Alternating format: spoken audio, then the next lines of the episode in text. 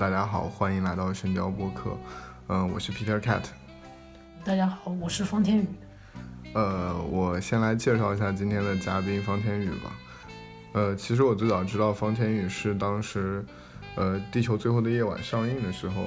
然后就是有一个影迷就做了一个事儿，他在那个电影院里就是等于是拍了，呃，放完《地球》以后周围观众的一个类似 Vlog 的东西吧。然后我就注意到一个其实 ID 特别奇怪的人，就是你 ID 是啥？呃，ID 是 QW 零 ASZX。对，就感觉对我来说是一个没有意义的一串符号的一个博主吧。然后后来我就知道他其实也是一个杭州人，然后我的很多的杭州朋友都认识他，而且他其实是一个疯狂的碟友吧，发烧友吧。然后后来我们深交就开始请他给我们来写这个关于收藏的专栏。然后我最近正好也是在杭州，所以说就想跟他做一期节目，我们来聊一聊就是藏碟这个事情。嗯，然后现在我其实是在方天宇家，然后刚才参观了一下他的碟，就是非常的恐怖。然后因为是播客嘛，但是我们我下面会在那个文章的下面放照片给大家看。因为其实我也是一个挺喜欢就是买书买碟的人，但是其实我没有特别的研究。然后我今天其实就特别想当一个小白，然后等于说通过我来问方天宇各种各样关于藏碟的那种事情吧，然后就等于来一个 Q&A，看看我们怎么能够选一个好的影碟的版本，然后关于藏碟里面有什么有趣的故事，然后大家平时买碟有什么需要注意的。不过最开始我觉得我还是从那个最。一般的问题问起吧，就是我其实很好奇，你大概是什么时候开始看电影、喜欢电影，然后又是为什么从什么时候开始就是开始做收藏碟片这个事儿？嗯，一开始是呃，应该是零三年我七岁的时候，呃，因为我爸特别喜欢电影，然后他是有一次带我去电影院看电影，然后我记得看的是《黑客帝国二》，然后是基本上是从那个时候之后开始就。特别开始喜欢上电影，然后想看更多更多的电影。然后那个时候看电影的话，呃，不像现在网络可以直接下载什么的。我爸就那个时候带我去，就是盗版碟店了，就是那个那个时候还是你还可以租碟或者去买碟那种样子。然后是我记得是去一个地方，比如说是一条街旁边几家店全都是碟店这样子。然后是，呃，我爸带我过去挑，是那个他是先给我挑。他觉得他喜欢看的片子，然后是我很多电影就是从那个时候开始看起来的。他挺喜欢八十年代那些，呃，好莱坞动作片，然后我就看了很多那样子的电影。对，其实其实我比较好玩的是，因为我小时候其实也是住在文三路，所以我家边上全是电脑城。所以就你知道那时候其实买碟的那个一个大量的就是去电脑城，对，就就最高好像第三第四层里面就全是卖盗版碟的，是是是。但其实我是可能真的要开始真的看电影或者买这种东西，可能都到我高中了。但是我可能就是我就是零五零六那种时候。嗯，所以说其实你这个可能买碟一开始是被你爸带起来的，其实这也是我比较想聊的，因为我自己没有那么了解，但是我知道其实国内最早一开始的那几家盗版的厂牌，其实做碟还蛮好的。其实我还蛮想听你聊聊，就是国内那几个曾经的那几个厂牌。哦，以前九曲碟的时候，嗯，怎么说呢？就是国内算是一个特别繁荣的一种景象吧。其实各个厂牌。那个时候盗版的厂牌，它是就会争着出各种各样的片子，有些现在可能你去网上找资源，可能不一定找得到，或者是完全没有中文字母的电影，他们可能那个时候其实都出过，而且是就像相互竞争一样的关系，他们会想尽办法把各区所有的最好的素材和最好的花絮全部一起囊括起来，相当于就是在呃在一个版权没有管道的办法下，他们做出了嗯。配置最齐全的版本，就是可能市面上你根本买不到的那种最好的，就是从花絮来说是最好的。是是，它其实各个方面，他会拿，比如说他可能是什么什么日日本二区的画质最好，他拿那边的画面，然后可能是那个美版或哪里的那音轨最好，他替那边的音轨，然后把它集起来，然后再把各区独家的那些花絮啊内容全部都放到一张碟里面去。这种这种就是只有在这种非法的那种。版权没管不到的情况下才能够实现的一种，嗯，事情吧。嗯，所以其实就这么说起来，我感觉其实那个时候可能的迷影文化甚至比今天就是是另外一种繁荣。因为我觉得其实今天的字幕组，嗯，很少有人去做花絮的字幕，而且其实我觉得今天的字幕组可能反而。就是聚焦的那些片子都是大家比较关心热门的，但是我觉得好像我也有这种感觉，就好像反而在那个就是九区泛滥的那个年代，反而九区那些盗版碟做的东西可能比今天甚至更多元。你会有这种感觉吗？还是因为我不是那么了解？嗯，其实有一种这种感觉，我觉得这很可能是因嗯跟那个现在嗯容易获得这些资源的渠道多了也有关系吧。以前那个时候可能。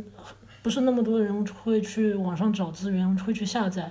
啊，很多时候到碟片店里面挑碟，你看这个片子可能，呃，你并没有看过，或者说你甚至没有怎么了解过，你是全凭他后面那些介绍或者，或是别人告诉你，然后你去挑的那些碟，嗯，这种情况下，我觉得有了某种限制的情况下之后，你会可能会对，嗯，包括你买的这个片子更感兴趣，我觉得。比如说，你看完这个拿碟，看完这片子之后，你可能会去选择去看一下花絮。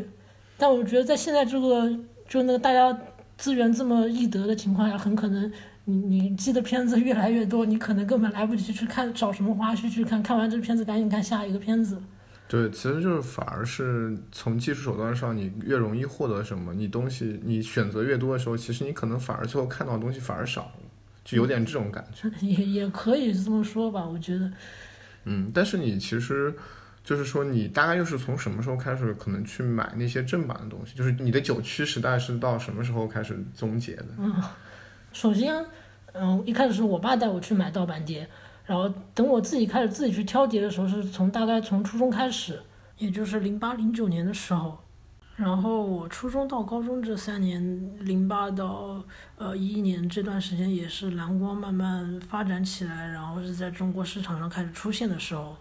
嗯，很多因素的导致下，首先是呃蓝光出现了，然后就那个时候蓝光是和 DVD 硬盘压碟是有一个很致命的一个区别的。对于盗版碟商来说，DVD 他们其实是你正版和盗版可能偏激的区别，也就是那个保存的时间长短。然后有些盗版碟商甚至可能会去追求这种质量，然后把它印得更好。嗯，但是在蓝光的时候，我觉得就是因为为了打打击 DVD 盗版这种情况下，蓝光它协会它自己定制了一种自己的规则，就是蓝光压盘是你已经不能去个人去压了，它只有在全球的一些那它规定的一些厂才能进行压盘，而且你压盘你必须要提交各种各样的那个开盘费啊，你要提交你的版权证明啊这些，是比如说在国内压店你还要。那个提供版号啊，这些这些东西，所以说这就代表着盗版碟商你没有办法去正规的进行压制真正的蓝光碟，然后是那个时候开始，刚刚开始，其实到现在一直是所有的盗版碟的蓝光都是刻录碟了，这种这种区别其实很明显，你把那蓝光打开来看它的背面的数据面，基本上是黑的那种，其实就是刻录碟，就是 BDR，嗯，而正版的硬盘的蓝光它是不是这个样子的？哎，那刻录碟和正版的蓝光，它的就是说从质量上有什么区别吗？嗯，有那个正版的蓝光，它保存的时间要明显要比刻录碟时间长，刻录碟的寿命比较短。然后播放盗版刻录碟对碟机或者是光驱的光头会有更大的磨损。OK。嗯，除了刻录碟这个问题之外，嗯，国内对于版权的那管理也慢慢收紧了，然后导致很多的盗版碟厂商都是被查了。然后是很多碟店也差不多在那个时候基本上就是哪一年？嗯，嗯，大概是一零年之后了，一一一二的这种时候吧。因因为我之前记得杭州以前还是有很多盗版碟店的，现在可能就没剩下几家了。哎，可是那个时候其实可能对盗版碟店另外一个很大的冲击是网络上的资源应该是越来越容易了，有电就是电驴啊、迅雷啊什么都出现了。嗯，对对，但是那个电，我觉得电驴、迅雷这些可能是还不算是对它致命打击，致命打击是流媒体整个开始正式铺开之后，这种情况对他来说是真正的彻底性的打击，因为。虽然盗版碟很多时候九区时候也很多是影迷在津津乐道的东西，但是我觉得真正支持他那个这个产业很还是有很大一部分是普通普通人，就是那些不知道怎么去用电脑去下载电影那些人，然后这部分人的流失是对他是一个挺致命的打击。嗯，那所以说很多人，比如说因为网上可以看到了之后，他就开始就不去买碟了。但是你为什么就反而开始要，就可能开始就开始买更多的片子了？嗯嗯，首先我觉得我自己是属于那种对实体物比较痴迷的一种人吧，就是像是我嗯读书的话，我也一般情况下就喜欢去买实体书来读。嗯，从小就有这种感觉，然后是这么多年是以前收盗版碟收下来了，我我也想继续收下去。然后其次就是，嗯，影我一直觉得影碟比资源方便的就是，嗯，你下资源可能是。要去各种地方找，然后有时候像是花絮什么，你可能还不一定有人去弄出来。然后我去买碟的话是很方便的，买了一张碟回来就放在这里就可以看，什么时候看随时都可以拿出来，你也不用去，嗯，再去找硬盘什么去存那些里面的资源了。但其实我发现一个特别普遍的现象，就是说我周围甚至有很多朋友他们会收藏一些碟，但是他甚至都没有蓝光机。我觉得好像蓝光时代的到来，其实反而把很多以前，比如说有习惯用碟片看片的人，反而就是说彻底的不看了。当然，就是肯定他也是因为就电脑看电影越来越方便。所以我不知道，就是说，呃，比如说蓝光机这个东西，你是什么时候开始有的？然后，因为你有了蓝光机，你可能才能去买碟。嗯，蓝光首先它是一个介质完全改变吧，因为你你从那个普通的标清变成高清之后，你需要用专门的蓝光机才能播放蓝光碟。那么蓝光当初刚刚出来的时候，其实是处于一种呃竞争状态，因为蓝光和 HD DVD 两个是处于一种呃竞争状态，然后。最后是蓝光打败了 HD DVD，然后才使得那个整个的高清的影碟介质市场是全部被它占领。当然，这中间几年的那个斗争，我觉得是对于一些普通消费者来说算是一种流失。其实是因为相当于那个时候，如果是你选择支持了 HD DVD 的话，基本上你你那时候买的东西，你买机子基本上就废掉了。呃，当然这是对于我觉得是对于国外市场更是那个样子。然后对于国内市场的话，很可能还是之前说的那个。呃，像是流媒体这样子慢慢开始发展起来，然后是电脑下载也更加方便了，然后大家这个时候才突然冒出来的蓝光，然后是如果你要选择继续去买碟的话，那么你你可能得要花费更多的钱去购置，嗯，专门的电视、专门的机器，然后是你还得去专门买碟，然后那个时候再加上那个时候国内的呃盗版蓝光其实跟进的不是那么快，一开始也是质量也不是不是那么好。然后是我觉得很多这种原因的那个加成下，导致国内其实大家也不会去升级那个蓝光机器这样子的情况，所以这个也是一种那个我觉得是对于消费者来说，他们觉得太贵了，然后还不如去网上下下载一下，你看网上下载下来也是个高清，我电脑上面看看也可以了，就这种情况下可能导致了更进一步的这种流失吧。嗯，我我很好奇，问一下，就是蓝光和 HD DVD 当时那个有什么区别？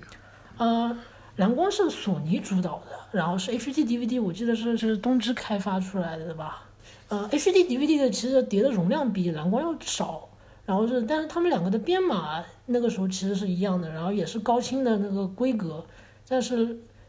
但是其实是最后是那个，当然是我个人觉得是蓝光它本身的各种技术参数肯定是比 HD DVD 要好。然后再加上，其实索尼站队了之后，它它旗下的那个游戏光盘全部都是确定开始用蓝光，呃，承载这些也是一个蛮重要的一个，相当于是垄断了一部分市场的那种感觉，然后导致最后 HD DVD 是一步步衰落，然后是导致最后停产。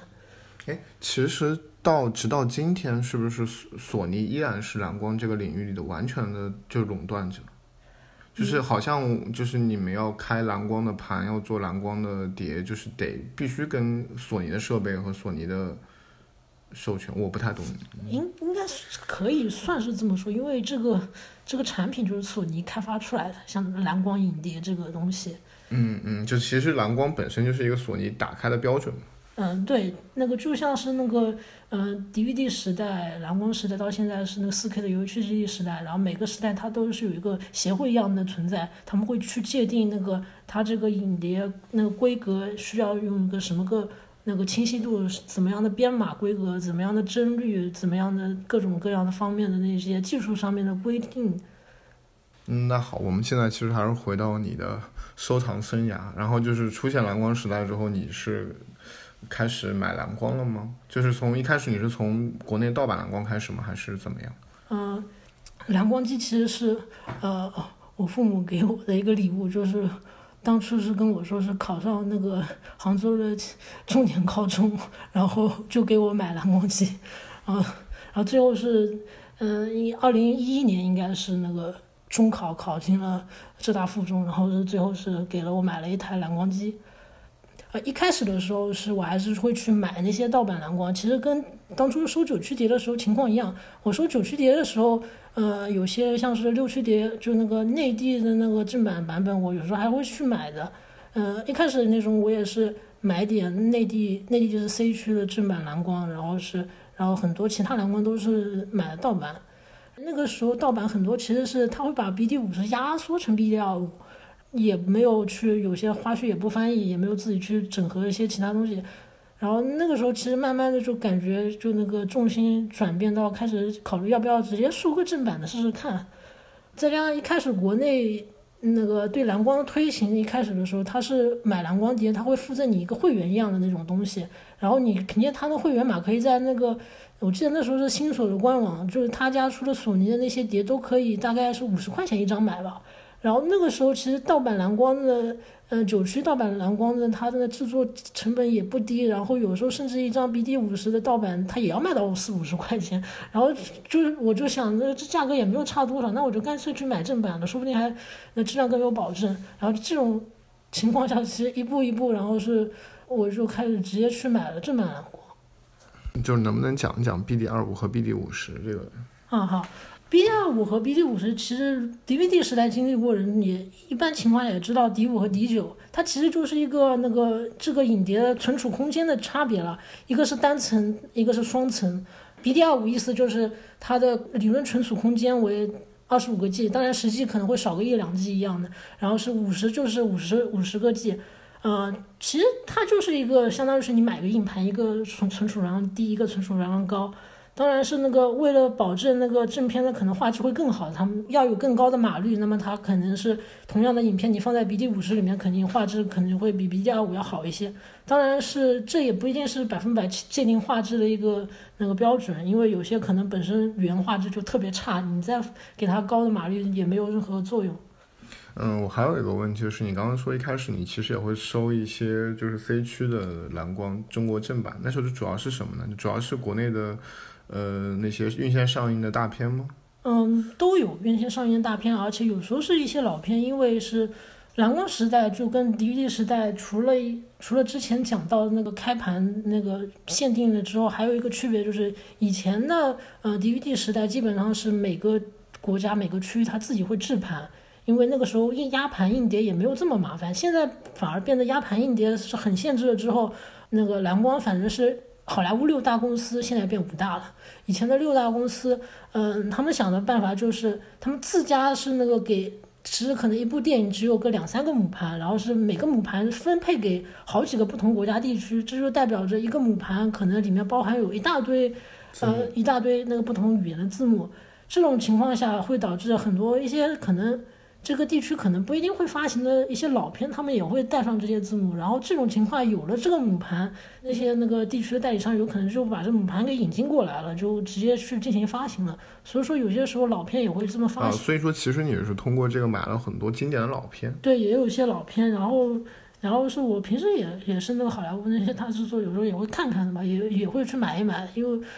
很多时候我买碟还是很喜欢看花絮的那种，然后是所以说各种各样的都有买。那个时候是基本上是一开始只限定于国内的一些蓝光，然后之后才慢慢的开始去，呃，找代购去买一些海外的蓝光。对了，其实我发现我还没有问你一个很重要的问题，就是你一般就是我觉得 DVD 时代收碟和蓝光时代收碟也不一样，因为 DVD 时代比较便宜，而且它可能是一个开阔视野，什么都买。但是我觉得，就是说，比如说，当你到蓝光时代，东西变得比较贵了，然后你可能也会开始变得有选择性。就是你一般怎么样的碟，你才会去收藏？嗯，首先是，当然是电影本身了。电影本身，至少如果是我看过的片子，我至少是肯定愿意去再看一遍的，不然我也是不是特别想要买这个碟。然后是对于我来说是。呃，花絮可能是比较重要的一部分。如果它是携带了有很多花絮的话，那么我会对它感兴趣。当然是音画质也是一个因素了。呃，买碟的话，其实也是对于这种是全方面的考考虑。呃，贵的时候你就会特别的去斟酌，到底这个片子要不要去买，或者是买哪个版本。当其实特价便宜的时候，其实就就就选买片子，其实就会特别随便，就可能一些平时你不会去选的碟，你都会去买过来看。哎，那我就好奇，就是说你自己的电影口味是怎么样？或者就是是你能不能讲讲看，比如说你最早开始收藏的蓝光碟有哪些？我看片的口味其实就是特别杂，就什么都看，大制作看，那个小众的也看，经所谓的经典文艺片吧，然后是那个特别冷门的那实验电影我也会去收，然后是一开始的话蓝光收的，就跟刚才说的一样，正版的都是那国内的那个那个 C 区的正版嘛，然后是买的第一张碟是我最喜欢的电影，到现在为止都是我最喜欢的电影，就是库布里克的《二零零一太空漫游》，之后是。收了一些像是那个当时时下的好莱坞大制作啊，包括因为我那时候对三 D 很有兴趣，我到现在家里也是有三 D 电视的，然后是买了很多三 D 碟，毕竟你买了三 D 电视，你肯定要看三 D 嘛，就买了特别的多三 D 碟，然后是好莱坞大制作，有时候是嗯这个片子可能本身也不是特别好，但是我觉得还行，然后它如果花絮配备足够吸引我的话，我也会去买。嗯，到现在的话，我可能就是大制作、好莱坞大制作这种买的越来越少了，可能更多是注重一些小众厂牌的出的一些独家的一些影碟。对，这个其实我们从你给深交每每个月写的那个东西，我觉得可能也基本能看出你的趣味。啊，没错，嗯，你看我其实写的文章里面，基本上写的全部都是一些独立制盘的小厂牌，呃，基本上不会去讲那个好莱坞。现在五大了，那个他们做的那些公版碟，很大原因就是因为其实公版碟，它说实话，基本全全球各个版本其实配置是一样的，它只是那个字母和音轨的那个语言多少，然后是当然也有一些其他情况，但正常情况下这种东西其实是没有任何特殊性的，这也是那个蓝光时代呃到来的那个之前讲到那个压盘，包括是那个做版的那个改变带来的一种变化吧。然后是导致，其实对他们来说，小众厂牌做碟其实成本更高了。然后是他们去谈版权，然后做那个对他们来说压力也更大了。所以说我会更加去注重一些小厂牌他们发的那些影碟，因为那些小厂牌必须要在大厂牌这些所发的影片的片子，然后大厂牌肯定卖的比他们便宜。然后是这种情况下，他们试图去。要给你碟友们呈现更加那个好的一个配置，更加包括是画质啊、花絮这些情况下，然后是为这些还在收碟的这些碟友提供一个更加完美的版本。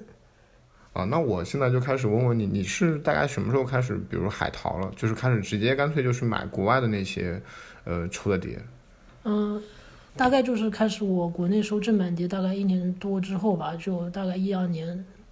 左右开始就慢慢开始了，是你就等于你高中呗？嗯，对，就是高中时候，也就是一二年、一三年吧。我估计那个时候的国内正版碟的数量肯定是比较有限制的，因为不少片子肯定那个过不了审，版号拿不到的这种情况下，呃，或者是甚至没有中文字母，它发行不了的情况下，我也会去想要买。一开始的时候，我就是去在那个淘宝上，现在其实也有一些专门卖海外一些影碟的一些店铺，然后去买他们那些里面上架的一些现货。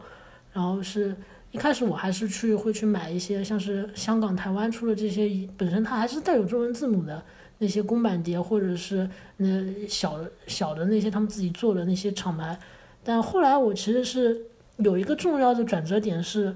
其实收碟从 DVD 时代我就知道，那标准收藏这个基本上是那个非五大公版碟那个好莱坞大厂牌之外，可能是做了名气最响的一个那家庭影像的那个出品商。他从呃很早很早八十年代开始吧，就那个可能好莱坞公司都还没有意识到这市场的时候，他就开始出 LD，一直到今天还在在出那个蓝光。哎，LD 是什么？呃，LD 的话其实是。那个在七十年代左右出现的家庭那个观看的一种介质吧，它是一个非常非常大的一个碟，那个一个十二寸黑胶差不多大小。它是其实和后来的 VHS 是录像带是处于差不多一种时时间段的。录像带是质量是其实完全不如它的，但是因为录像带比较那个小，然后是也便宜，所以说是录像带后来的市场慢慢占大起来。但 LD 其实一直是有它自己一个市场，其实到 DVD 时代的时候都还。有一批 LD 自己的簇拥，因为他们觉得是 LD 是属于一种模拟信号了，就不是那种真正的数字信号，他们觉得更加色彩什么更加自然这种。然后的确有时候 DVD 时代用的一些语言，可能甚至不如 LD 当年使用的语言，这种情况是有出现过的。呃，CC 其实是就是标准收藏了，CC 其实是八十年代就开始发行影碟，那个时候是发行 LD。开始那个时候，LD 时代的时候，好莱坞那些公司可能还对这个那个家用发行不是特别在意的时候，其实甚至是 CJ 是呃授权过各种各样那个当年那个好莱坞大厂牌的那个大投资制作的电影都是由 CJ 发行过的。当然现在肯定是很多是 CC，一个是要不到版权，一个 CC 可能是他走的更加小众的一种一种路线吧。回到之前的话题的话是，C C 是这个名字是肯定是非常响亮的。那么我从 D V D 时代虽然没有买过正版的碟，我也知道 C C 这个厂牌，而且我也是买过九区不少九区，它其实是里面用了 C C 的素材，也会直接在上面写着这是 C 美国 A 区 C C 素材什么的。那个时候我就在想，那要不我就开始买买正版 C C 试试看。那当然还有一个原因是我在担心的就是。呃，没有中文字母的情况下，我能不能很好去去看这个碟了？呃，当然我自己个人的英语水平那个时候还算行，就是那个我觉得相当于是买这个碟，说不定也当练练英语了。不过一开始买的两张碟就很很明显，一张是那摩登时代，不不需要用英文字母；一张是一一，它本身就是。华语片那个大大多数时候也不需要去那用中文字母了。两张碟其实看下来，包括是看了他们一些幕后花絮，嗯，包括肯定是用英文录的，然后是感觉对自己的信心涨了一点，然后就开始慢慢的越买越多，越买越多。我我自己英语能力其实也是在靠看这些那个那没有中文字母的外版碟上，其实是慢慢练起来的。啊，所以说其实你可能最早买的正版碟里面大量是 CC。嗯，对，一开始买的外版碟里面是，一开始是 CC 是占最大多数，然后之后会去呃关注买一些其他厂牌，比如说当时和 CC 可以抗衡的话，也是在 DVD 时代比较有名的是那个尤利卡公司，它发行的，对，它发行的一个 Masters of Cinema，就是 MOC，大家说的 MOC，就是那个电影大师系列，嗯，那个时候是也会去买他家的，一开始买的是贾樟柯那张世界。特别可惜，那个尤利卡后来做不下去了，有一段时间。现在虽然又有复苏一样的，但是也跟以前发的片子也其实区别已经蛮大了。呃，对，既然聊到了你收藏的碟，那我觉得干脆你向我们大家来介绍一下，就是这几个你经常买的或者你最推荐的几个大的厂牌吧。嗯，首先那个第一个说的肯定是标准收藏了，CC。呃，虽然有它各种自己的劣势吧，包括。经常受人诟病的，他家的正片的编码压制其实是其实经常是出问题的，画质不是特别好。但是，他的确是在所有独立厂牌里面是做的最大，而且是可以拿到授权和资源最多的一个厂牌。所以说，很多的独家内容和独家修复其实只有他家一家有。除了 CC 之外的话，嗯，做的比较大的是英国的几个厂牌。嗯，首先是 Arrow 剑影。那个剑影一开始是做那些 B 级片出身的嘛，嗯，他是靠着 B 级片越越做越大，这也是其实在蓝光时代出现了一个特别有意思一个一个现状吧。我觉得是在那个很多小厂牌大概慢慢消尽的时候，那个做文艺片可能是其实卖的可能不是特别好的时候，那个像剑影这样子，他们做 B 级片反而发现是 B 级片的这些 cult 片啊，这些这些爱好者死忠粉这些，特别是喜欢去购买实体影碟的。然后导致像是做电影这样子 cult 片 B 级片的厂牌反而是越做越大。你们看我每个月写的碟片里面，很多时候，呃，很多片子我写到的好的版本其实都是 B 级片。这不是我刻意去写它，而是因为真的现在的小众厂牌很大一部分的那个大量发行的片子的销量都是来源于这类影片。而且和那些文艺片啊，或者是那个好莱坞的那个重磅的影片来比的话，这些 B 级片它的版权特别好获得，然后是也没有任何各种各样奇怪的限制，厂牌自己有能力的话，自己可以去出钱，自己去进对它进行一个非常完美的修复。然后是录花絮，其实也特别容易，因为参与的者可能不是特别大牌的那些演演职员，他们也可能愿意去录这些东西。然后这种情况下，导致现在这种状况吧，也导致了我觉得是那个 L 是越越做越大的一个趋势。然后当当他做大了之后，他也开始去，像是他自己开了一个叫 Academy 学院系列，专门发一些那个文艺片，基本上相当于是跟 CC 的那个选片也有重合，像抗争一样的这种状态。那么，Arrow 它本身它自己和 CC 一样，是有些影片它能够做的话，它会自己进行自己独家的修复，然后他家的修复质量也特别的高，那个相当于是那个 B 级片粉丝和喜欢文艺片的碟友都会去买他家的出品的这些影碟的一种两手抓的状态吧，我觉得。嗯，我很好奇，就是比如说 CC 和 Arrow 他们如果出同一部电影，就是你觉得这两个厂牌之间的趋势有什么区别？呃，C C 有一个自有一个，我觉得是蛮大的问题，就是他一般情况下不会去自己洗版自己已经发过的电影。当然，我不是指 D V D 不洗到蓝光，而是它蓝光发行过，可能是很早时候发行的，那个时候用的是一个挺老的一种高清转录源什么，没过多久出了一个新的四 K 修复或者怎么样，但是它一般情况下就不会再去去重新洗了。呃，我觉得可能跟他那种相当于是要做自己要做一个比较。怎么说呢？高冷独一版的那种感，那策略其实有有点相似之处吧。然后 Arrow 的话就是那个比较随意，他家包括其实选片有时候随意，就是很多各种奇怪片子都会选。他们洗版也是很正常，就是出了一个 4K 修复版，他马上洗，他经常会有这种状态。然后除此之外的话，他们两家当出一一同一个片子的话，很多时候是可能是花絮的配备会不一样，那两家都可能有不同的花絮。然后是正片的内容修复有可能会不一样，当然也有其实两家出的东西内容其实差不多，到最后比起来，可能你就看哪个封面你更喜欢，然后哪哪个更便宜，你去买哪个。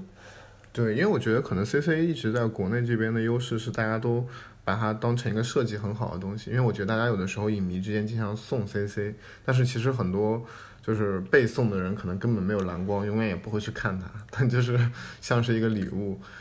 是当一个艺术品一样的，反正摆在那边那种感觉，啊，还有一个原因也因为是我觉得 C C 它名气大嘛，那个它毕竟是这么做了这么多年的一个大厂牌，当然现在也越来越有人觉得 C C 的设计越来越偷懒了这种状情况我也觉得，我有我有这样的感觉。那下面你想给我们介绍下个厂牌？之之后我想说的就是尤利卡了，尤尤利卡早年要和说是和 C C 抗衡的话，就是尤利卡。那个尤利卡它的大师系列出了特别多的，呃，和 C C 大概选片差不多的那种影片吧，而且他家的花絮配置也其实也不差，但是在，嗯，怎么说呢？我觉得像是那个市场慢慢小下来，然后加上那个英国本土的市场，像那电影做大了之后，有些片子它可能拿不到授权，然后它本身里面内部人员有跳槽，有跳槽去建影。虽然剑影后来很多人也有跳槽去其他厂牌，这之后我会说到一个厂牌，然后导致它本身人员流失，然后是资金也不足，在中间其实有很多很大一段时间，它可能甚至都不怎么去出碟了，都都甚至有人去怀疑是不是它快要做不下去那种状态下，比较好玩。一开始他是去从索尼那边授权了，呃，我记得是成龙的醉拳吧。然后是因为他觉得可能要改变一下自己出片策略，然后港片这种在海外市场，我觉得就是跟那些 B 级片、靠的片一样，他们是有专门那种小众的那些，但是又很热心的那一批粉丝在那边的。然后出了这张那个醉拳之后，我觉得应该就是卖的太好了，然后导致他之后开始去谈港片了。到现在，比如说是呃很多像是那个后来的警察故事啊，成龙这一批新修复啊，像是之前我文章里面写到像杜琪峰的。比如说龙虎榜啊，呃，都是他家跟星空传媒谈好的，真的每每一套都卖的其实挺好。你像之前《蜀山传》，其实才发行没多久，就那个首批限量版已经全没了，就大概三千套。他以前卖卖文艺片，其实卖不到这个量的。然后我觉得就是因为发发港片，然后把它相当于是起死回生一样救活了。然后他现在其他片子也慢慢继续跟进发了，像是一些老的默片啊这些东西。当然很明显，他已经现在是比不上。以前他的那些发行的片子的广度了。很多片子他版权可能已经没有力气去跟其他厂牌去争。像是我这个月里面写到的《蔷薇的葬礼》，DVD 时代是他家的发行，现在蓝光时代英国变成 BFI 去拿了版权去发了。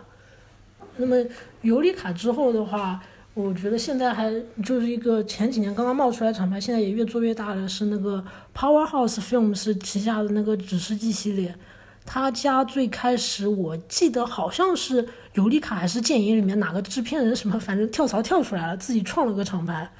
他们家大部分做的是去找好莱坞公司，好莱坞公司手上他们自己好莱坞公司自己可能不太想发那些片子，他们授权过来发，然后是会给配置一些特别海量的花絮，然后配备，然后他们家其实现在越做越大，做到现在他们也开始有自己修复的，有有有自己修复的电影。这家独家就在于他们其实是授权到了很多是好莱坞。大公司底下的一些冷门影片，呃，有不少其实蛮优秀的，比如说是那个那奥胖的那上海小姐，那个在他家发之前，美国也是不同的厂牌洗了两次都没有没有洗到完美的版本，两次还是三次来着，要不就是正片花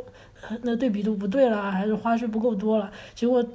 弄了那么多年啊，之后总算是那个指示机系列一出来冒出来这一个版本，把他们之前所有版本都给洗掉了。嗯，然后相应的像指示记系列的话，呃，这种做法的话，我觉得以前在北美那个最像他这样子做的是近期刚刚宣布倒闭的 Twilight Time，但是呢，Twilight Time 它那个配置本身可能是并不是那么特别的呃完美吧，也也是他家后来经常被洗牌的一个原因之一。当然，同时还有北美像是呃，我觉得是 Kino 也是 Kino Lorber 也是一个比较。呃，做的比较大的样子的一这个厂牌之一，他们家大概我觉得可能也有将近一半的是像是这样子去授权好莱坞厂牌片库里面的片子来进行发。虽然他们那个他家的每每个片子并不是会去配备到最好的那个配置，有些片子可能也不带花絮那样子，但它胜在于它发行量特别特别大，就是各种乱七八糟片子它都会拿来发，然后导致有些可能是。那个其他家都不愿意发的片子，只有他家独一独一家发。比如说，他和那个法国著名的那个影影像厂牌 Revol 合作过，出过几张蓝光，包括像是呃最近刚刚出的玛雅戴伦的那个那实验短片合集，这种东西出出来百分之百是赔钱的，就是没太多人会去买。但是非常重要的一些作品，他们就可以出，因为他们的本身的发行量非常大。据我所知，他们可能就是这种小众的片子，可能。首映可能都会有三千套这样子，所以说我觉得它这个厂牌算是那撒广撒的网，然后会会有一些比较独特的发行吧。然后其他的话，像是呃英国可能 BFI 也是挺好的，BFI 算是国家资料库一样的一种单位吧，所以说手上占有的资源特别多，我觉得。然后他们做蓝光也是做的其实是挺用心的，那会去找各种人去录各种花絮，然后配备最好的版本。当然，他家还有一个优势，就是他像是一个国家资料馆一样的这种那个机构，他手上有一些特别独家的一些，像是呃英国的一些宣传片、教育片啊，他甚至都会去出蓝光。这些可能没有太多人会去注意，但是对电影历史来说，其实蛮有意思的一段东西。然后能去出这样东西，我也觉得是特别难得的。当然是最可惜的是之前的。那个他们他家做的那个电影漫游中国，就是他把他库库存里面所有的，一九零零年左右一直到三四十年代那个在中国拍摄的影像剪辑成了一本很有意思的一本纪录片。他只发了 DVD，没有发蓝光，我就特别怨念。嗯，当然除此之外还有很多厂牌了，像我之前也在文章里面也讲到过的，像是醋酸综合症为那个 syndrome，然后是像是那个。Blue Underground 这种这种北美的厂牌一大堆，其实也是也是发 B 级片为主了，但是他有时候也会去设计一些其他片子。他们这些都是小众厂牌里面，我觉得是做的质量也算高，然后是配备也算比较好的一些厂牌了。对，因为这个长碟文化真的是非常的繁荣。就是说，我很好奇，就是说你现在如何在这么多厂牌里面，你去挑你自己的选择？你平时买碟的那种标准是怎么样的？嗯，其实说到底还是看就个人的喜好了。首先，这个片子能不能引起我的那个兴趣？如果是没有看过的话，然后是就是它花絮配置这种。就是首先有一点啊，比如说像我，我其实藏碟，我觉得更多的是个收藏功能，就可能跟你以前比较相似，就是我可能只买我看过的片子，然后我觉得我看过，我想反复看的，或者我想通过花絮了解更多的，就是说你你是这样吗？我觉得你肯定不是，你肯定会买很多，就是说从来都没看过的东西。有我买的碟里面有一部分是这样子，就是我特别喜欢的电影，然后它出了一个特别好的版本，我肯定会就是很很愿意去再去买它一遍，虽然可能买过好几遍了。但现在因为是呃影片，其实发的这种小众厂牌，其实发到现在很多可能是大家知名的那些片子发光了都快，然后出的时候很多出了一些片子，你可能是听都没听说过，但是其实你看它的那个介绍啊。或者看它配置啊又特别好看，它介绍感觉又特别有意思的时候，我就会去买它，因为现在是相当于这种所谓的叫做盲买吧，这种情况下也也也会有出现，而且可能现在我感觉收碟收到现在这种情况出现的次数越来越多，我可能会就去等着等到那个碟到手了之后，我再去看这个片子。对，因为我觉得你是收碟收的比较多了，所以可能你想买的你也买的差不多了。所以呢，这种盲买，你现在一般是会失望还是会惊喜呢？我觉得情那都有吧，嗯，因为很多时候这种片子，这种盲买情况下，片子大部分时候是一些没什么人看过的那种 B 级片，就是被厂牌重新挖掘出来而已。其实你看这种片的时候，你自己都会有一种 预期，带着去看这种类型片子的心态去看，其实。其实有时候还是觉得会有一些意外惊喜冒出来的。当然，因为这些我买的时候专门去看它，首先它画质、音质这种肯定不会去让我失望，同时它的花絮配置又特别丰富。就算有时候我碰到一个片子我不怎么喜欢的。嗯，那个花絮我看看，其实感觉也蛮好，而且最后说实话，就是你如果真的不喜欢这片子，不用再去看它的话，你还可以二手出掉嘛，也不算太大的损失。哎，我很好奇，就是当你正片不喜欢的时候，你为什么会觉得花絮很有趣？嗯，很多时候这种 B 级片哦，它的可能幕后故事特别好玩，就是你可能明显看到他在一个基本上甚至是零成本的环境下怎么去实现。有有什么例子吗？就是嗯，刚刚其实就只是那这个月收到那个从 z a v i 上面买的那一套那个只是寄出的 Norman J Warren 的那个 B 级片五片收藏吧。我发现他的片子其实都属于那种怎么说点子可能还可以，但其实拍出来真的不咋地的那种片子。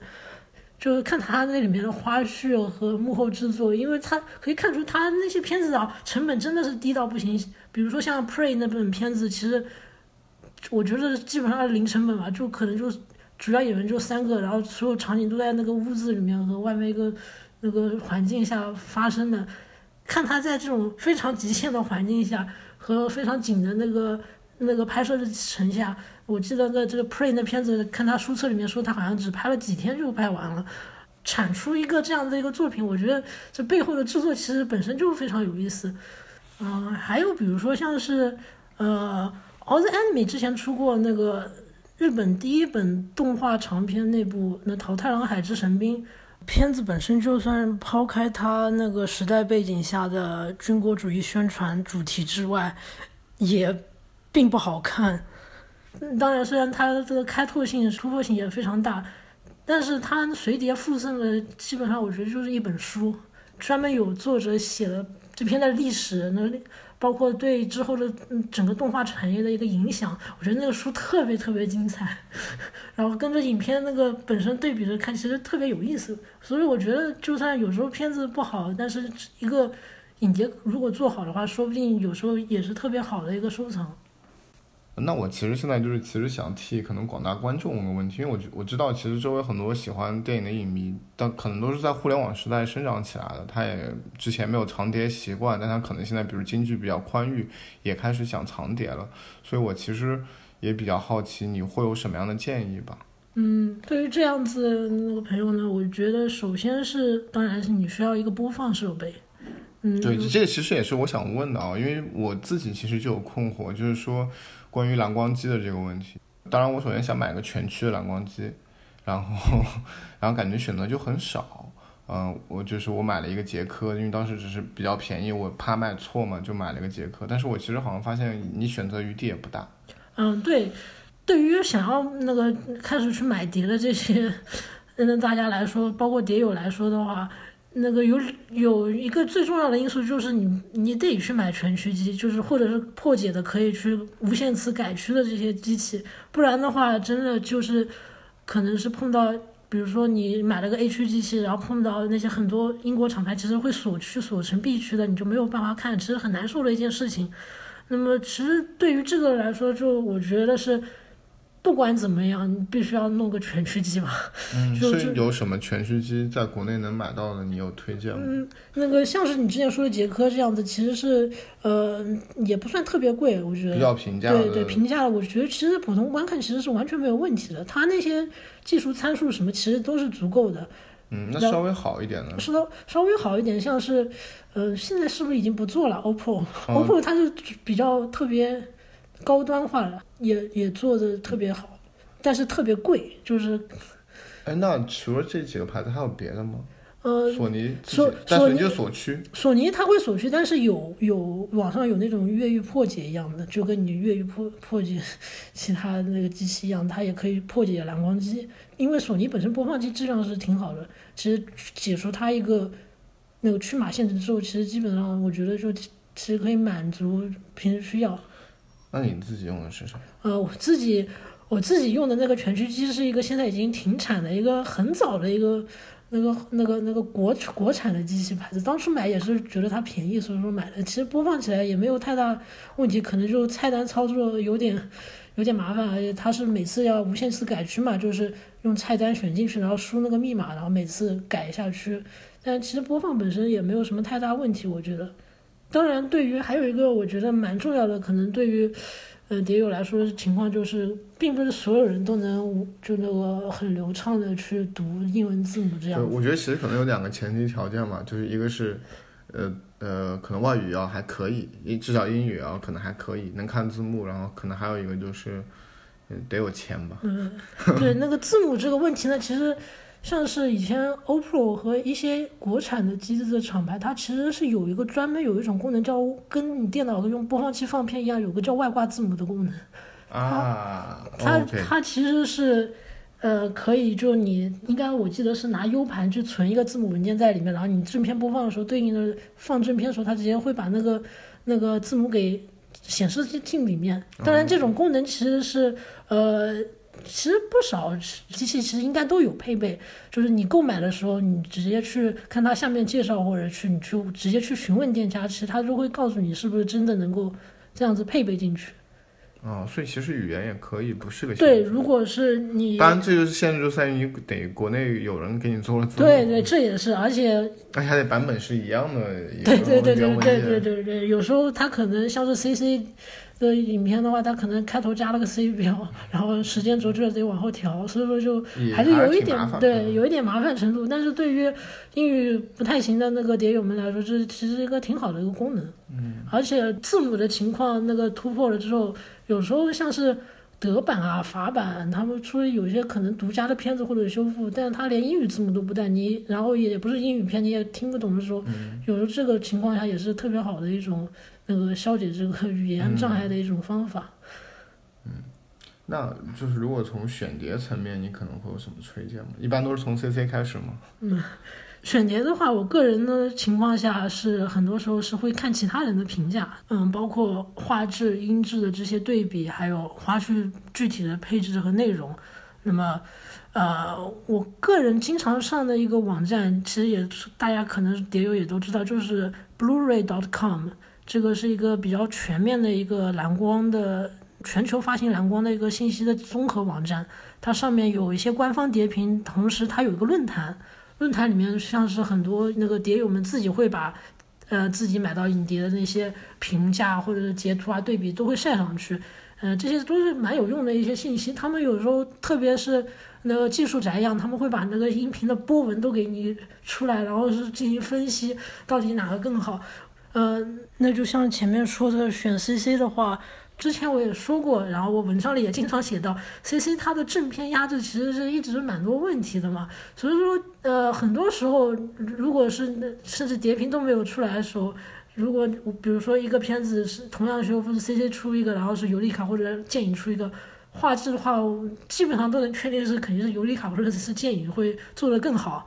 呃，当然这也要综合观看，有时候 C C 可能画质稍微差了一点，但它画质配置又比其他版本要好很多，那么我也可能会去选择 C C。只要是 C C，它不要做特别灾难性质的 破坏影片画面那种压叠其实我觉得其实都还普通情况下还是能够接受的。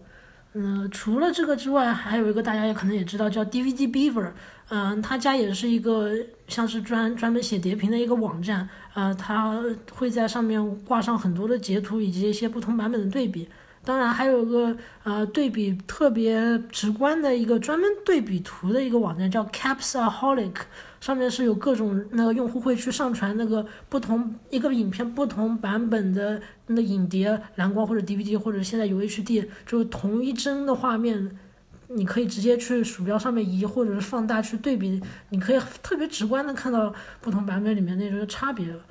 这三个网站其实是最主要，就那个去看它一个影碟到底质量如何的一个呃网站吧。很多情况下其实就是靠这些其他人的那些呃对比和叠屏来确定这个版本到底值不值得去买。其实你这里讲的几个网站都是几个国外比较有名的网站，但是我们可能也都知道，国内也有一些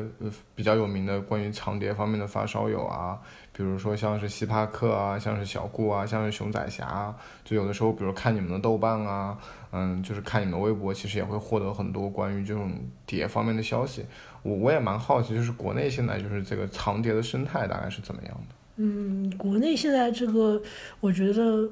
碟友可能是跟以前 DVD 时代比起来，应该是少了很多。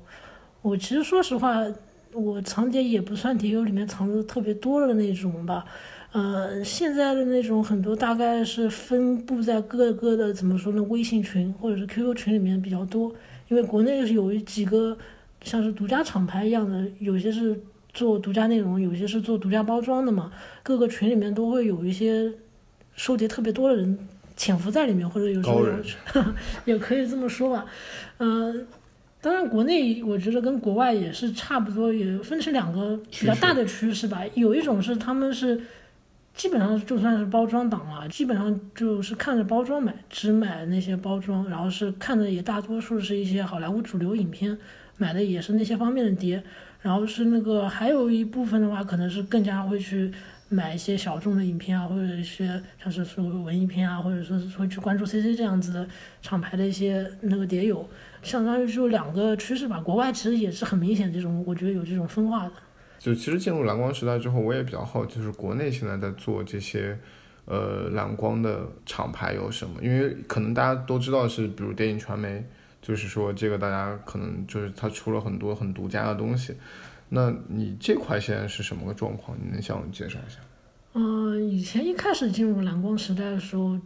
可能出碟这些环境可能还行吧，因为一开始是华路，华路是在那个国内是算是做独家蓝光，他会出一些那个国产影片的碟啊，或者是他是呃买断片啊，或者是什么他自己去代理一些片子的影碟。但慢慢做到后来，他也他也不做了嘛，因为这个国内这市场的确说实话是越越来越小，然后是受流媒体啊和其他的一些影响。那么其实到后来的话。嗯，基本上就算是一种空白了，就基本上国内就只有那个像是以前的新索啊，像是现在地球娱乐这样的，只只是代理海外那个好莱坞的公版碟的那些发行商了。那么后来其实是谍影传媒是开始做起来了，嗯，他会去寻找一些可能独家的一些影片，包括像是之前出过西安电影制片厂修复的一些经典的第五代电影。包括有些像是新上映的一些影片，可能海外也不发蓝光，像是《我不是药神》这种比较热门的一些新片，嗯，也同时也有价值值得去出一出的这些新片。他们其实现在是基本上算是国内仅有一家还在这样子，呃，怎么说呢，专专心自己做碟的一家公司了。然后是现在。在那个知名度慢慢提升上来的情况下，我觉得他们可以发片的余地啊和那个做的质量也慢慢在上升。对，因为其实我觉得你刚才说一个问题特别重要，就是因为如果国内其实做碟的碟商少了，倒不是说这个市场没了，我觉得很重要的一块是说，其实一个电影它物质保存的这个痕迹没有了。嗯，比如说我们其实有的时候经常会聊到一个问题。就是挺可悲的，就是好像娄烨的片子一部都没有出过蓝光。那就是说，我觉得其实国内就是说，不管说中国电影好还是坏，但是我觉得好像缺少了一种记录这些片子的那种载体吧。嗯，我不知道你怎么看这个问题。嗯，我觉得，嗯，影碟还算是一个蛮重要的一个那个保存的一种的方式吧。跟流媒体，我个人觉得是蛮不一样的。而且说实话，流媒体就算国外的那些流媒体也也没有，说实话，它的码率也达不到那个本身蓝光它做碟的那种呃高画质的需求吧。更不要说国内很多流媒体，它其实码率特别特别低，就算是一零八零 P，你开到最高，很多就很明显，你屏幕一大就看到什么压压缩色块一块一块这种情况都会出现。所以说那个蓝光可能还是就那个在普通高清的情况下，是对家庭观看来说是一个最高质量的一个方式吧。就所以可不可以这么说，就是因为缺乏这些。呃，国内的这种厂牌，所以其实我觉得中国其实有，特别是有一个阶段的电影，可能也是比较少有机会。嗯，对，我知道你的意思，就是有一批电影可能就是没有任何的实体影碟发行。嗯，有些像是比如说美北美有一个公司叫做 Will Go USA，它是专门做亚洲新片代理的。其实很多国产的新片。唯一的蓝光其实是他家发行的，在北美发行的，反而是成为了很多片子的唯一版本了。像是呃，比如说近期的话是《少年的你》，目前来说就是美版的这一个蓝光。当然，当然他家这样子做也有一个缺点吧，我觉得是他们发的广也不会去太怎么挑片，导致那个可能制片压制会不是特别好。然后同时是花絮这个方面可能也是特别是缺少的一个环节吧。嗯，现在其实还有一个方向，就是说有一个比蓝光其实更高清、质量更好的一个源，就是 UHD。啊，我不知道你自己会收 UHD 的碟吗？嗯，UHD 现在的市场的话，相比于蓝光就是更加怎么说，成本更加昂贵，然后是导致更加一个小众的一个情况吧。然后加上因为那个 UHD 带来的那个参数的改变，很重要一点是 HDR。然后是不同的电视，其实是 HDR，它那个显示的规格也会有不同，质量也会有高低，所以说是，嗯，对于现在的升级来说，其实是挺昂贵的一件事情。比如说，其实我现在我家里使用的这个电视，当初是在一个规格交替的时候购买的，嗯，所以这台电视现在只支持 HDR 十，而不支持杜比世界。嗯，当年杜比世界要快要推出的时候。索尼说是他家的那个，呃，电视机早期的型号，其实呃之后只要进行软件升级，就能把杜比世界的 HDR 也一并支持。那个时候我之前的电视机也坏了，所以说就直接买了一台，结果最后发现并不可以，要支持杜比 HDR 是必须要里面的硬件要变的。当然这只是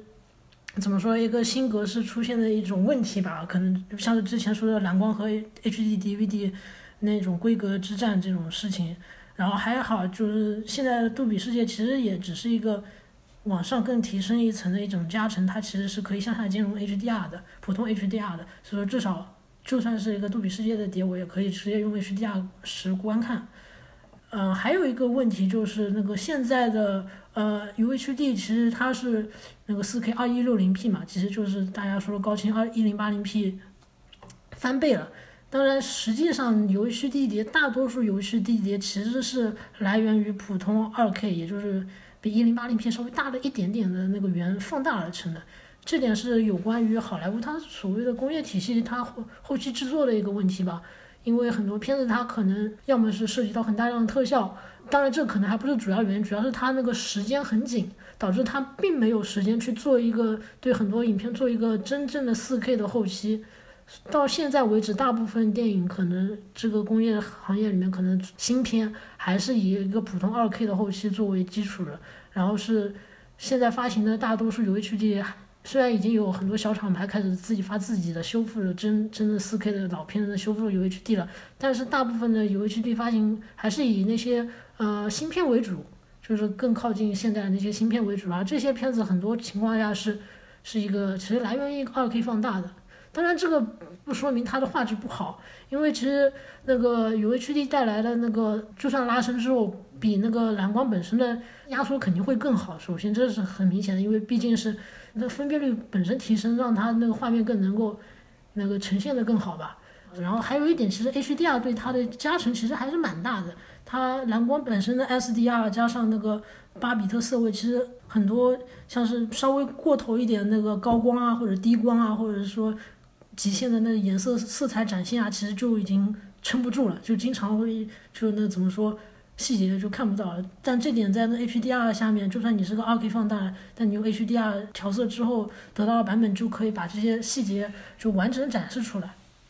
我注意到，其实感觉 UHD 这个也确实是还没有成为一个行业或者说是买家的一个通行市场，所以我感觉好像一般 UHD 碟都会跟蓝光一块兼容的卖。对对，这个其实跟早期蓝光时代其实一模一样，就是那早期蓝光他们也会是双格式啊，就一张蓝光一张 DVD，就是方便你，嗯，就是你还没有升级到这个规格的新规格，但是你可能之后估计就要升级，然后你又不想重新再买一遍的人。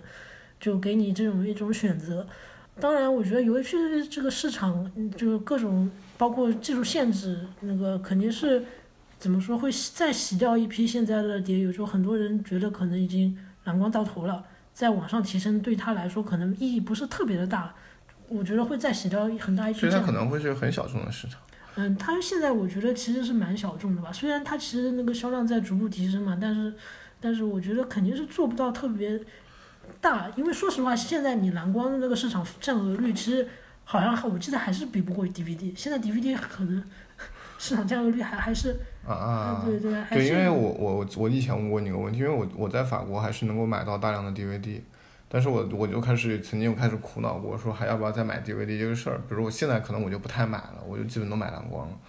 所以你会觉得 UHD 会成为一个日后更通行的一个？规格吗？还是说有可能也会是一个失败的产品？可能哪天就昙花一现就没了。嗯，失败我觉得倒算不上，它应该是会一直存在，但可能就是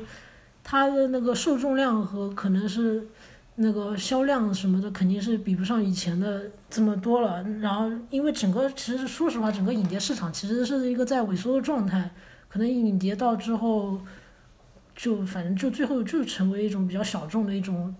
发行的产物了吧？就收藏文化吧。对。哎，那就是还有一个问题是说，因为我觉得你也是挺技术控的，那就是你有去买？你之前说你有买三 D 那那些东西，那你现在有在尝试，比如 VR 这些吗？嗯，VR 我我有当然有尝试过，但我自己没有买。我觉得 VR 现在可能限制还是比较大吧，技术上限制，包括那个屏贴脸上那个屏幕那个分辨率，因为我之前。挺感兴趣蔡明亮导演那个《加在人肉四》，我在那北京电影节上还有兴趣看了他，而且还是一个新做的一个，那个他说说是那个八 K 嘛，因为是那所有三百六十度环绕所有加起来那个分辨率，但其实说实话，你当你看到的时候，你就看甚至上面那个显示屏那个感觉就那种，那很明显那种像是线一样的那种，你都可以其实看得见。其实说实话，本身你能看到的，你你视角前面那个分辨率其实没有太太。太好，也就二 K，二 K 应该也不到，我觉得可能就七二零 P 这种感觉，甚至，而且而且说实话，这么大一个东西戴头上，现在还是不是特别舒服。对，这也是我个人一直不是很看好那个 VR 的地方，就是我个人觉得它现在头戴设备还是太重了，我觉得我其实戴二十分钟就很累。对对。你所以说它不太可以兼容和支撑一个更长的作品。是。但是相比于 VR 来说，普通的 3D 格式，我觉得可能还算是一个已经比较成熟的一种那个观看模式吧。那个特别是之前也有推出过不少 3D 蓝光和 3D 电视，但我觉得很可惜的是，就是那个在 4K 那个 UHD 规格界定的时候，他们已经相当于是整个业界和整个整个协会决定是相当于是把 3D 除掉这种状态。就觉得可能那个这种热度可能慢慢下降了，然后可能销量也不够，导致现在其实新发行之后的所有的四 K 电视什么就基本上强行，虽然它可以技术上技术上是可以支持的，但是强行把三 D 给去掉了，然后就是不能再支持三 D 播放，然后像是那个好莱坞的五大厂牌，现在也是有，比如说派拉蒙已经再也不发行三 D 蓝光了。就三 D 这种观看模式，虽然上技术上是可行的，而且其实说实话也算是怎么说，也有一批小众的粉丝在那边，但是它已经是一种怎么说下降的一个趋势，就是可能就是越来越少。当然还是有，比如说像是呃美国有一个有一个叫做的 3D Archive 的一个公司，他们是专专门致力于那个收集和修复老的胶片 3D 电影，然后他们和那个像是 Kino 啊这些公司都有过合作，发行过许多，嗯，大概从从五十年代、六十年代这种到七八十年代的这种那个老的三 D 电影修复版，而且是全新修复，嗯，而且三 D 效果特别好，因为毕竟那个时候是百分百的真三 D。对，最后其实我特别想问你一个问题，就是我不知道你有没有，就是如果只让你分享一个关于你收藏的故事，你可能会想到的是什么？嗯，这个可能要讲的话，可能是，呃，谍影传媒出的那一批新影修复吧。就第一张是红高粱，因为我其实从小因为买碟就，其实相当于是梦想一样的，就想着什么时候可能自己也有机会去参与影碟制作这样子的事情嘛。然后结果红高粱算是我梦想实现的一次机会，因为影碟里面带了那个，呃，大家可能都很熟悉的。Tony Rance 的呃对影片的解读花絮，啊那个花絮是我剪辑的，嗯这个过程其实也蛮神奇的吧，呃首先是拿到吸引这一批修复电影的版权，其实也是蛮困难的一个经历，我觉得，啊国内的很多老片没有好的版本，呃有两个原因吧，一个可能是它就没有修复，第二个可能就是它修复了，但是。只要做影碟发行的这种机会，其实是特别困难。新影也算是在经历了很多困难之后，终于谈成了这一批发行。那么红高粱是作为这第一批谈成的五部里面的首部发行的影片，当时是考虑了，嗯，该怎么样对这个片子做配置吧。